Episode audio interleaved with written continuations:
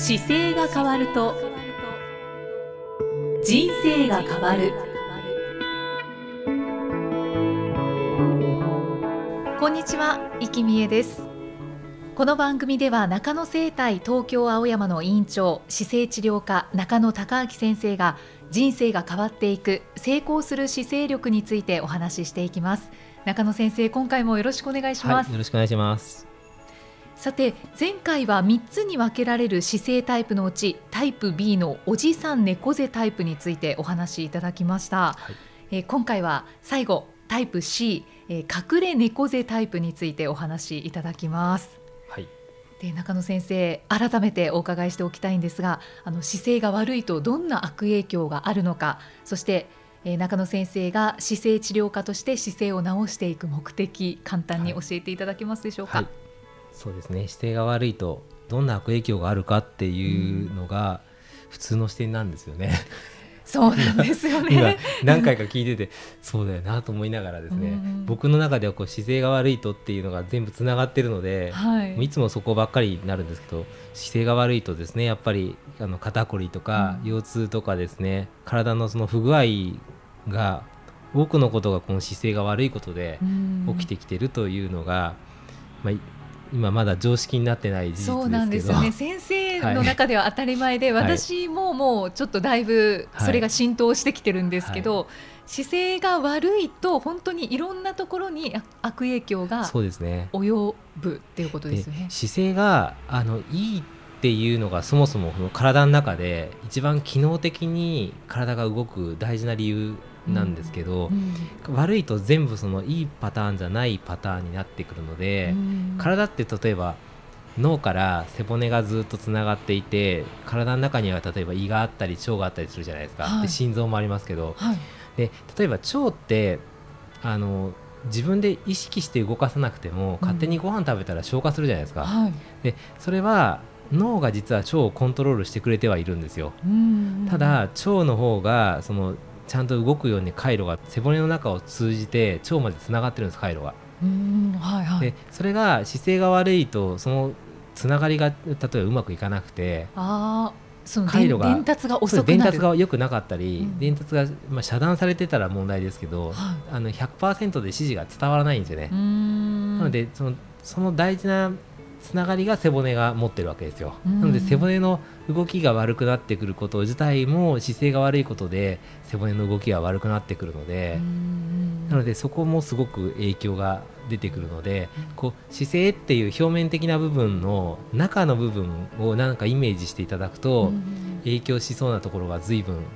わかると思います。だって背骨の中ってものすごく神経が通ってるんですよね。そうですもう神経脊髄っていうのがずっと通っているので、うん、そうですよね、はい、それを考えただけでもものすごく大事な箇所ですよね。だから今お聞きになっている方が例えば自分の足の裏の感覚って今どうだろうと思うと足の裏でこう地面を感じるじゃないですか、うんはい、その感覚自体も脳が認識してるんですけど、うん、そのつながってるで電気系の経路は全部今背骨を通じて頭に上がるので。いや本当に大事です。そうですね。そりゃ悪影響が及ぶなっていうのもわかりますね。で、それが結局いろんな姿勢の方がいるんですけどそれはいろんな人生があったからいろんな姿勢があるだけなのでうん、でその人生の使い方で、まあ、背中の表情1個でも一人一人タイプが違うじゃないですか、はい、でそれの中で積み重ねて悪くしてきたことを、まあ、その場所だけ見て例えば肩が痛い時に肩だけマッサージしてもですね、うん、結局その方の悪くなった形自体は生活環境から来てる、うん、のでそれを直さないといけないっていうことで姿勢治療科っていう大きな使い方から直すっていうのを仕事にしましたというのが目的ですかね。そうですよね、はい、心の姿勢も先生は直していきたいっていう目的が終わりなんですよね。はいではその本当に大事なポイントを今お話しいただいたところで、はい、では最後のタイプ C 隠れ猫背タイプについてお話しいただきたいんですが、はい、えーと、改めてこれはどんな姿勢のことを指していますか？これはですねパッと見た時にすごく姿勢がいいねって言われる方で、うん、首だけこうちょっと前に曲がって実はいて、はい、ちょっと首に負担かけてるなっていう姿勢の方なんですけど最近だとそのスマホを見てる姿勢で、はい、あのストレートネックって言われる方なんかもこの形が多いですかね。うん。私も以前、ストレートネックじゃないって、はい、あの知り合いのマッサージをされる職業の方から言われたことがあって自分では思ってなかったのですごくびっくりしたんですけど、はい、そうですよね、ね、だから隠れ猫背タイプはそういうことですよね。そういうことですね、うん、はい、はあこれ原因はじゃあスマホの見過ぎとかあとは、本を読むときに下で読むことが多いとか。あでも本ってどうしても下向いちゃいますね、ね、時間が長いとこのケースが出やすくなったりするので。極力目の前に持ってきて、はい、あの姿勢を正した状態というか、まあ、身長を測るような形の体をの意識をしたときに目の前でこう本を読んだりスマホをしたりっていう形に持ってくれば改善できるんですけどね。そうですよね、うん、これはあの以前中野先生お話しいただいたかと思うんですけど、はい、どちらでもいいんですが例えば左手でスマホを見たいという場合は右手を左手の脇のところに入れて、はい、はい、そして左手を固定してスマホを見るようにすると、あのきちんと首が上がって見られるっていうことをおっしゃってましたよね。そういうのをじゃああの隠れ猫背の方はしていくことが大事、ね、そうですね。そうですね。特に隠れ猫背だと思った方はそうですね。うそうじゃない方でもスマホはやっぱりその位置で見た方がいいんですけど。ああ、そうですね。ただ首だけこう前に行くのでやっぱり肩が凝るっていうことは感じてる方が多いかもしれないですね。あ首がけ前倒していって。うん。じゃあ隠れ猫背タイプの方は症状としては肩こりがやっぱり激しいそうですね。あと首のヘルニアになりやすかったりとかそういうこともありますね。あそうなんですね、うん、ノートパソコンがすごく多い方も多いですかね。下に向いて。そうですね、はい、じゃあこれは改善していくには、まあ、環境を変えるそうですね。スマホなどのスマホやノートパソコンなどの見方を変える、はい、あと視力が落ちてる方があるかもしれないですね。視力も結構首と関係がするので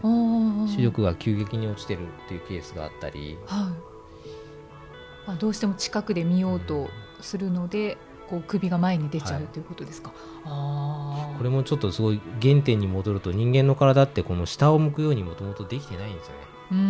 歩くのが基本形なので立つか歩くかが動作とすると、うん、立って歩く時に遠く見るじゃないですか、はいはい、なのでそういう体の使い方が人間の本来の使い方なんですよね。いやでも絶対的にも現代社会は近くで物を見るとか何か近くで作業するっていうことが当たり前だからこれが一番多いんですかね？そうですね。でもね3つのタイプでいくとやっぱり C よりは A とか B の方が多いと思いますね。あそうなんですね、はい、全体的には。おえーと、タイプ A は女子 A は女子猫の方が多いと思いますね。あそうなんですね、えー、パソコン作業が多くて椅子にずっと座っている方。そうですね。電車の中とかだけで見ればこの C のタイプは結構多いと思いますけど。うん。トータルで写真撮って、はい、あの体の写真撮って見ていただいた方だと多分あの初めの A のタイプかおじさんタイプの B の方っていう姿勢になってるのに気づく方が多分多いと思いますね。うんあそうなんですね。はい、そっかじゃあまああのー、とりあえずこう自分で写真を撮っていただいて、うんはい、前横後ろ姿を撮っていただいてあのどのタイプなのかっていうのを確認していただきたいんですが、はい、あのタイプ C の、まあ、今回の隠れ猫背タイプの方は、じゃあ改善していくには先ほど言ったあの環境を変えるということと、はい、あとは日常で気をつけることとしてはこれはやっぱり首だけ前に下がってしまっているので、うん、あの意識しやすいのは壁にこう背中をつけていただいて、はい、頭がちゃんとついた状態がまっすぐであるっていう認識をいつも持った方がいいですね。まっすぐの姿勢自体が取ることが多分少なくなっているので、うん。はい、壁にあのついた時にかかとからかかとがついてお尻がついて背中の肩甲骨を全部つけてで頭をピタッとつけるっていう位置が正しいちょうど位置なので、はい、そこの位置がいつも正しい位置だっていうふうに確認してもらうのを頻繁にした方が多分頭が下がっちゃってるので。ああじゃあ毎日の習慣として壁にこうくっついてもらって、はい、例えば会社でエレベーターに乗った時に後ろの壁についてみるとかでもいいですし、うん、すぐできますね、はい、あの電車の壁でついてもいいですし、うん、自宅に帰った時の廊下とかでもちょっとやってみると、はい、そこが本来正しい位置なので、その位置に違和感を感じるようだとやっぱり丸くなってるか前多分してますから。ちなみに中野先生から見て、はい、私はどのタイプでしょうか？ゆきさんやっぱり C ですかね。隠れ猫背タイプ。多分猫背ですねって言われることは今までなんかそんなないですよね。ないですね。ねだから